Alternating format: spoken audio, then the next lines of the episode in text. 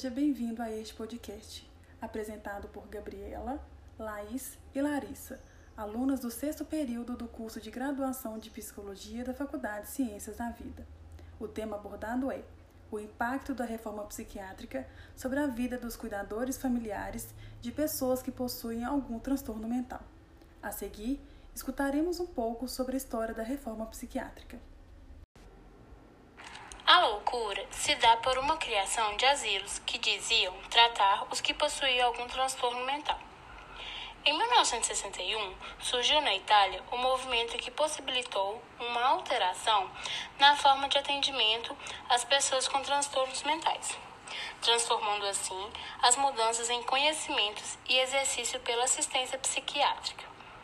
No Brasil, o processo de reforma psiquiátrica ocorreu em 1970, na mesma época em que ocorreu o movimento sanitário.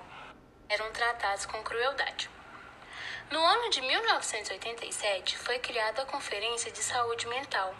Ela trouxe vários benefícios, como o surgimento do primeiro CAPS, Centro de Atenção Psicossocial, do Brasil. Em 1989, teve a criação do SUS e, na mesma época, o deputado Paulo Delgado deu entrada no projeto dos direitos da pessoa em sofrimento mental e para a progressiva extinção dos manicômios, que são os hospitais psiquiátricos. Um ano após o surgimento do CAPS, iniciou o Sistema Único de Saúde, sob uma administração governamental trazendo uma desaparição definitiva dos manicômios. Das leis avançando assim, vários aspectos no Brasil, principalmente os sociais. Em 2001, após 12 anos de transmissão do Congresso, vai ser sancionado a Lei Paulo Delgado, a Lei Federal 10.216, que protege os direitos das pessoas com transtornos mentais. Desta lei surge a política de saúde mental, que nada mais é garantir que o paciente consiga realizar o tratamento em serviço substitutivo ao hospital de longa permanência, que é os hospitais psiquiátricos. A ideia é que esses pacientes consigam uma reabilitação psicossocial. Essa reabilitação é feita a partir da inserção ao trabalho, à cultura e ao lazer nas regiões onde eles moram. O tratamento, ele não só visa cuidar do paciente, mas também da família. Então, um grande dispositivo que surgiu para o tratamento são os Centros de Atenção Psicossociais, os CAPS. Os CAPS oferecem tratamentos globais para os pacientes psiquiátricos, além de psicólogos, serviços sociais, tem psiquiatra, terapia ocupacional, entre outros. Bom, Falando agora sobre os reflexos da reforma psiquiátrica sobre a vida do cuidador familiar de pessoas que possuem algum transtorno mental, é preciso ressaltar, primeiramente, que houve, a partir desse movimento, uma progressiva devolução à comunidade da responsabilidade em relação aos seus doentes e aos seus conflitos, ou seja, houve um processo de reinserção desse sujeito na sociedade. As famílias começam então a traçar suas vidas ao redor desse ente que possui algum transtorno psicológico e dedicam a maior parte de seu tempo a eles. Os cuidadores familiares, então, passam a desempenhar um papel extremamente importante e, ao mesmo tempo, exigente e delicado, pois as dificuldades encontradas são diversas. Entre elas, podemos citar dificuldade em lidar com o familiar que possui transtorno psicológico, pois muitas vezes se depara com desafios na hora de auxiliar de forma eficaz, como, por exemplo, a responsabilidade de manuseios com medicamentos, entre outros. Existe ainda uma sobrecarga, exaustão física e psicológica, um estresse, tristeza, depressão, falta de motivação, impaciência e muitas vezes o tempo e atividades cotidianas se tornam comprometidas. Há também uma dificuldade de manter-se em seu trabalho. Muitas vezes esse cuidador abre mão de suas atividades diárias, seus afazeres e demais aspectos de sua vida cotidiana para cuidar do familiar que possui o transtorno psicológico. Há também dificuldades ao receber auxílio, informações e apoio emocional. É possível observar ainda impactos na relação conjugal, familiar e social, e há também discriminação social, com olhares de desprezo e julgamentos por parte de muitas pessoas. Portanto, considerando a importante função da família em todo o processo assistencialista ao ente que possui um transtorno mental, vale ressaltar o quão preciso é uma atenção e apoio a este público, o cuidador familiar, que sofre diretamente os impactos junto ao indivíduo, ainda que de maneiras diferentes. É preciso oferecer suporte para essas pessoas, no intuito de amenizar os seus sofrimentos.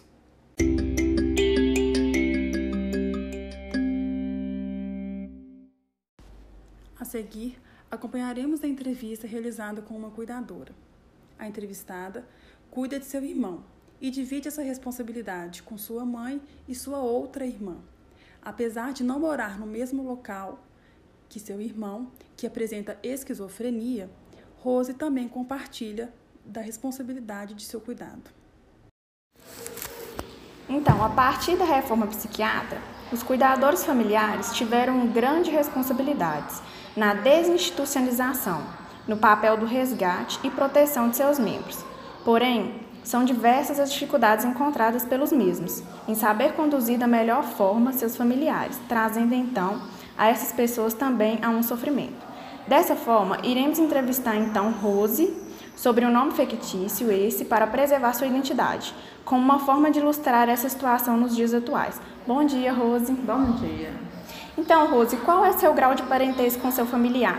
É, ele é meu irmão. Qual doença ele possui? Ele é esquizofrênico. Você é a cuidadora principal dele? Não, na verdade é minha irmã e minha mãe que são os cuidadores principais, né? Você divide então essas responsabilidades com elas, sim, né? Sim, sim. Como foi para você saber que seu familiar estava doente? Ah, é muito triste, né? Porque a gente convive com a pessoa, você vê a pessoa assim tendo alucinações constantes, é muito difícil. Você sente que devido ao tempo necessário de cuidar do seu familiar, acaba não tendo tempo suficiente para si mesma? Às vezes sim, a gente chega a dedicar muito é, a, a pessoa e a gente acaba esquecendo um pouquinho da gente sim. Você se sente estressada em ter que conciliar o cuidado com o seu irmão e outras responsabilidades para sua família e seu trabalho? Sim, com certeza. A gente, assim, diante de uma situação que não só eu, assim, toda a minha família passa por um momento de estresse, sabe? É muito triste. Você sente receio pelo futuro dele? Assim, sinto, né? Porque, assim, apesar de hoje a gente vive numa sociedade que tem muito preconceito, sabe? E a gente acaba sempre tendo medo, sim. Você sente que sua saúde foi, foi afetada pela relação que existe entre sim, vocês? eu, inclusive, eu tive depressão por não aceitar a doença dele.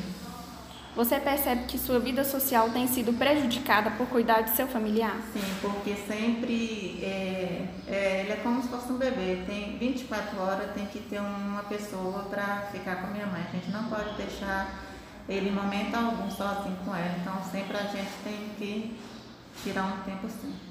Você sente que não possui dinheiro suficiente para cuidar de seu parente, levando em considerações as demais despesas de sua casa? Sim, porque a gente viu, assim, a gente tem, assim, a, a, o SUS dá esse apoio para a gente, mas a gente vê medicação nova no mercado, só que o, o, custo, assim, é bem alto, né? Mas a gente tem vontade, sim, de experimentar uma medicação nova, às vezes sim. Você possui dúvidas sobre como fazer pelo seu familiar? Às vezes surge algumas dúvidas sim.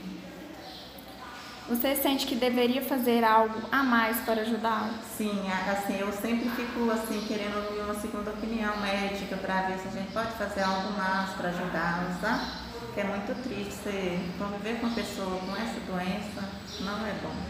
Você já fez algum acompanhamento psicológico com algum profissional? Já sim.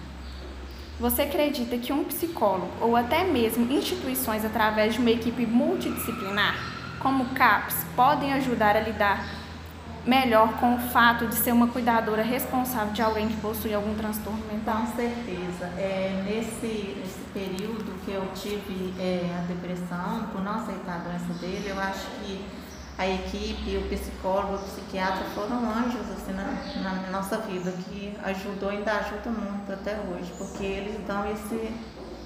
esse é como se eles dessem esse suporte pra gente, sabe? Porque se não fosse, tem dia que você chega, você quer conversar, você quer desabafar, tem dia que você fica para morrer, porque de tão difícil que é. Então, muito obrigada, Rose, pela Eu sua que participação. Te agradeço, viu? Obrigada a você. Por fim, faz-se necessário traçar aqui possíveis caminhos, ajudas, intervenções que o cuidador pode procurar como apoio. Entre eles estão procurar por apoio psicológico, procurar por instituições que ofereçam suporte físico, social e emocional, como por exemplo o CAPS, que por meio de uma equipe multidisciplinar será capaz de disponibilizar práticas humanizadas e cientificamente eficazes no processo de apoio ao cuidador familiar de um indivíduo que possui algum transtorno mental. Afinal, este também merece sua devida assistência dentro deste contexto. As práticas profissionais elas podem ocorrer por meio de rodas de conversas, oficinas de grupo, psicoterapias, acompanhamento médico e projetos que promovam auxílio e ajudem o familiar a amenizar os impactos sofridos pelo cuidador. É importante ainda buscar o apoio de outra pessoa para ajudar a olhar o familiar necessitado, no intuito de amenizar a sobrecarga que existe e também equilibrar as responsabilidades existentes. Por fim, é extremamente importante tirar um tempo para se cuidar, renovar as forças físicas e mentais. É preciso pensar em se cuidar para que se esteja bem ao cuidar de outra pessoa. Esse foi então o nosso podcast, abordando o tema o impacto da reforma psiquiátrica na vida do cuidador familiar de pessoas que possuem algum transtorno mental. Até a próxima e muito obrigada!